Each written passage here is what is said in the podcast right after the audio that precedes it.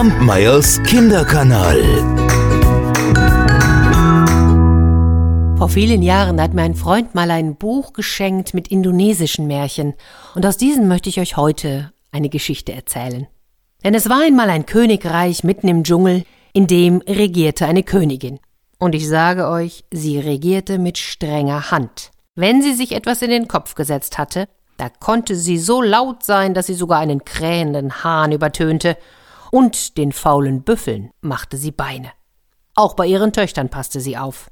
Glaubt mal bloß nicht, dass die schmutzige Fingernägel geduldet hätte oder dass sie übersehen hätte, wenn die Mädchen sich ihre Nasen nicht geputzt hatten oder mit zerzausten Haaren herumliefen. Nein, so etwas duldete sie überhaupt nicht. Sie hatte so viele Töchter wie Finger an einer Hand. Sie hießen allerdings nicht Daumen, Mittelfinger oder Ringfinger. Nein, nein, sie hatten natürlich wunderschöne Prinzessinnennamen.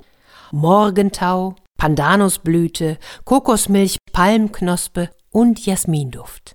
Diese Prinzessinnen, die verliebten sich irgendwann, als sie alt genug waren, in Prinzen von den Nachbarinseln. Es waren auch so viele wie Finger an einer Hand. Aber die hießen natürlich auch nicht Daumen, Zeigefinger oder Ringfinger. Nein, die hießen ganz anders. In ihrer Heimat, da nannte man sie Prinz Feuerschein, Prinz Edelstein, Prinz 123, Prinz Flieg vorbei und den letzten, den sich Prinzessin Jasminduft, die jüngste, erwählt hatte, das war der Prinz Bleibgetreu. Die Prinzessinnen und die Prinzen gefielen einander ausgesprochen gut. Die Königin, die wollte allerdings von diesen Freiern nichts wissen. Ach, meine Töchter sind viel zu schade für solch gewöhnliche Prinzen. Nein, ich werde sie mit Prinzen aus fernen Ländern verheiraten. Prinzen, die reich und edel sind. Ja, und mir wird auch etwas einfallen, wie ich diese dahergelaufenen Burschen loswerde.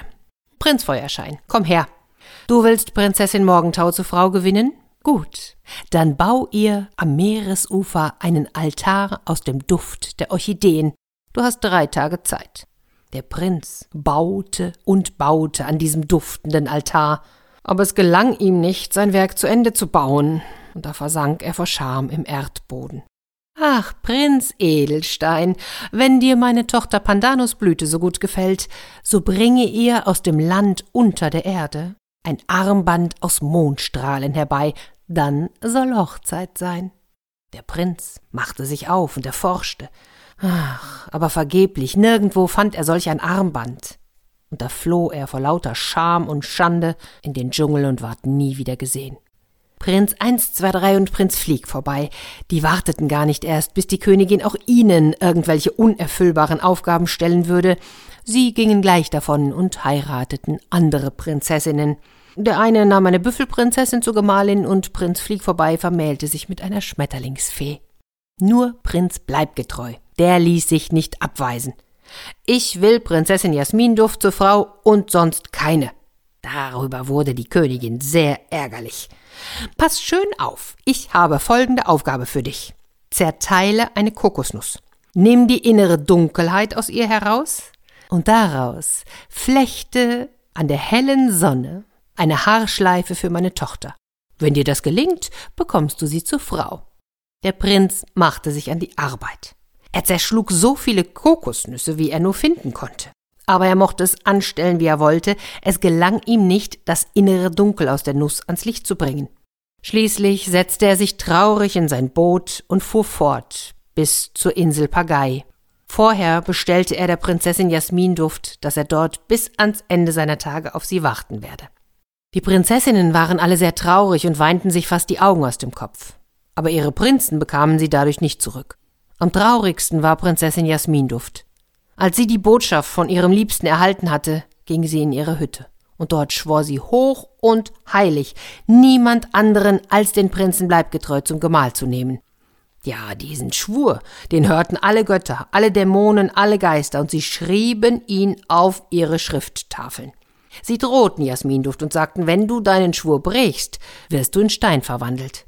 Aber die Prinzessin entgegnete nur, wenn ich meinen Liebsten nicht zum Gemahl bekomme, dann könnt ihr mich auch jetzt auf der Stelle schon in Stein verwandeln. Die Königin hatte in der Zwischenzeit vornehme Prinzen aus fernen Ländern in ihr Königreich eingeladen. Ja, es waren wieder genau so viele wie Finger an einer Hand, aber sie hießen auch nicht Daumen, Zeigefinger oder Ringfinger, natürlich nicht, denn Auf dem Meer und auf dem Land nannte man sie Prinz von China, Prinz von Indien, Prinz von Persien, Prinz von Malakka und Prinz von der Türkei.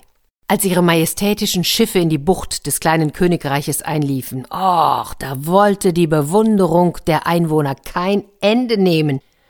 Schaut nur das viereckige Schiff dort drüben, das mit den Drachenköpfen an Heck und Bug. Ho, das ist sicher die Dschunke des Prinzen von China.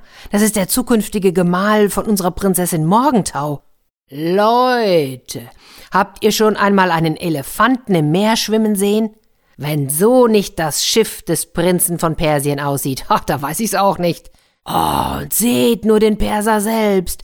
Der weiße Turban ist bestickt mit Gold und er blickt so stolz um sich. Was für ein Bräutigam für Prinzessin Kokosmilch. Und schon zeigte eine Markthändlerin auf das indische Schiff. Hunderte von Ruderern plagten sich an den langen Seiten. Seht nur, was für eine helle Gesichtshaut der Prinz von Indien hat. Also, den wird sich Prinzessin Pandanusblüte in der Sonne noch ein bisschen nachbräunen lassen müssen. Doch da segelte schon der Prinz aus der Türkei mit seinem Schiff in die Bucht. Die roten Kappen mit den Troddeln, die rote Fahne am Mast, sogar das Meer leuchtete ringsum rot auf, so als stünde es in Flammen. Der Prinz selber, der stand an Deck in einen roten Umhang gehüllt. Der Mantel war über und über mit Edelsteinen besetzt und an seiner roten Kappe, da leuchteten ein Halbmond und ein Stern aus Diamanten. Ah, wirklich ein prachtvoller Bräutigam für Prinzessin Palmknospe. Und jetzt kam seine hohe Majestät, der Prinz von Malakka. Oh, was war das ein schöner Prinz. Hm, er stand am Bug seines Schiffes, trug einen Mantel aus allerfeinster chinesischer Seide. Die Mütze ragte höher als ein Schiffsmast, und dazu trug er ein Gewand, das war überall mit Silber, Gold und Edelsteinen besetzt. Ja, wohin das Auge blickte, es sah nichts anderes als Silber, Gold und Edelsteine. Also alles, was recht ist, sagten die Leute. Einen edlen Bräutigam wird die Prinzessin Jasmin Duft bekommen. Ja, und auch die Prinzessinnen selbst, die konnten sich über diese, diese reichen Prinzen gar nicht genug wundern. So viel Herrlichkeit hatten sie in ihrem ganzen Leben noch nicht gesehen. Und schon hatten sie ihre früheren Verehrer vergessen. Alle bis auf Prinzessin Jasminduft. Die weinte sich vor Kummer noch immer die schönen Augen aus.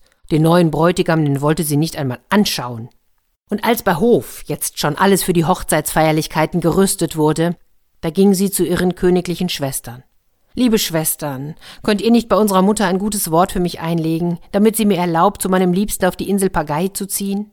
Doch die Prinzessinnen lachten sie aus. Was? Zu diesem albernen Prinzen habe nichts willst du ziehen? Und dann begannen sie sich einen Vers auszudenken und diesen zu singen. Auf allen Inseln spricht der Klatsch ja nur noch vom schönen Maharaja, doch unsere Schwester darf das sein? Sie tauscht sich Gold für Messing ein.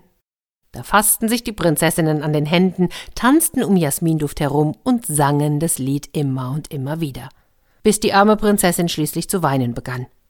Doch da es jetzt Zeit war, an der Seite ihrer zukünftigen Ehemänner Platz zu nehmen, liefen die anderen vier lachend davon, um sich herauszuputzen. Als die Königin abends im Glanz der Fackeln den festlich geschmückten Saal betrat, da saßen schon vier Prinzessinnen neben ihren prachtvollen Bräutigamen. Nur der Platz neben dem hohen Prinzen von Malakka blieb leer. Wo treibt sich meine jüngste Tochter wieder herum, hm? Weiß sie nicht, was sich gehört? Wo sind meine Diener? Los, holt mir Jasminduft herbei, so schnell es geht, und wenn ihr sie an den Haaren herbeiziehen müsst, es ist mir egal, beeilt euch! Doch Jasminduft war nicht zu finden. Es schien, als wäre sie vom Erdboden verschwunden. Sie guckten unter alle Sträucher im Park. Sie suchten zwischen den Blumen, sie spähten in jeden Brunnen, schauten in die Reistöpfe, schütteten die Nusssäcke aus, blickten sogar den Spinnen in ihre Netze und kehrten alle Ecken aus. Aber Prinzessin Jasminduft fanden sie nicht, bis plötzlich ein alter Fischer angehumpelt kam. Wenn ihr die Prinzessin Jasminduft sucht, dann sucht ihr sie vergeblich. Ich sah sie in einem kleinen Boot aufs Meer hinausfahren, und sie weinte so sehr und bat mich, euch allen auszurichten, dass sie auf die Insel Pagai zu ihrem Liebsten rudern wollte. Als das die Königin hörte, da wurde sie fuchsteufelswild, und es ist wirklich ein Wunder, dass sie nicht direkt vor Ort vor Wut geplatzt ist. Sie raufte sich die Haare, sie zerschlug das Tafelgeschirr, sie schrie die Dienerschaft an, dass es im ganzen Palast widerhallte. Was für eine Schande, solch eine Riesenschande, was wird denn jetzt der hochedle Prinz von Malakka denken, dass meine Tochter vor ihm davongelaufen ist? Doch der Prinz, der dachte überhaupt nichts mehr. Der war so entsetzt über die wütende Königin, dass er ganz schnell sein ganzes Gefolge zusammenrief und eilig in See stach. Und als die anderen Prinzen erfuhren, was geschehen war, da zögerten sie nicht, spannten ihre Segel und fuhren auch wieder in ihre Heimat. Die Königin lief ihnen nach, bis ans Ufer, rasend vor Wut. Euch soll allesamt das Meer verschlingen, die tobenden Wellen sollen euch zerschmettern, die Seeigel sollen euch zu Tode stechen und die Fische sollen eure Kadaver fressen, ihr undankbaren Prinzen. Und dich, du ungeratene Tochter Jasminduft, soll ein furchtbares Unglück treffen. Bevor noch der Morgenwind das Meer kräuselt, wird mein Fluch in Erfüllung gehen. Kaum hatte sie zu Ende gesprochen, da donnerte es, als wollte die Erde in Stücke zerbrechen. Vom Meer her kam ein wilder Sturm auf, trieb alle Schiffe wie leichte, ganz zerbrechliche Nussschalen vor sich her. Und keines erreichte je einen Hafen, niemand hat sie je wiedergesehen. An jenem Tag aber, da tauchten unweit der Bucht fünf kleine Inseln aus dem Meer empor. Man sagt, sie ähnelten gestrandeten Schiffen. Die Königin, die verlor über ihrer Raserei den Verstand. Sie hat ihn übrigens auch nie wiedergefunden. Sie konnte nur noch wimmern und nach ihrer jüngsten Tochter rufen. Und die Prinzessin Jasminduft? Nun, es heißt, dass sie auf die Insel Pagai zu ihrem Liebsten nie gelangt sei. Der Fluch der Mutter traf sie auf hoher See. Und seit jener Nacht ragt nahe der Inselgruppe ein Korallenriff empor, vor dem sich die Seeleute fürchten. Man erzählt sich, dass dort eine schöne Jungfrau wohnen soll. Wer ihren wehmütigen Gesang hört, wird von großer Trauer ergriffen. Die Seefahrer haben die unglückliche Prinzessin inzwischen umgetauft. Sie heißt jetzt nur noch die Korallenprinzessin. Kampmeyers Kinderkanal.